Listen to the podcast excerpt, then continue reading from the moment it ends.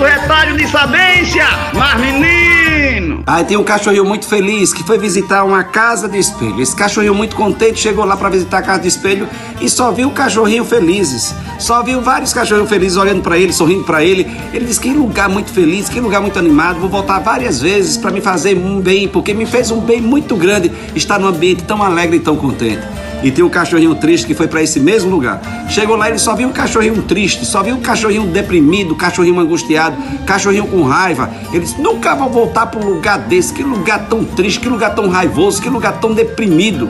É porque na verdade a gente só vê o que está dentro de nós. O que é que nesse exato momento você está vendo ao seu redor?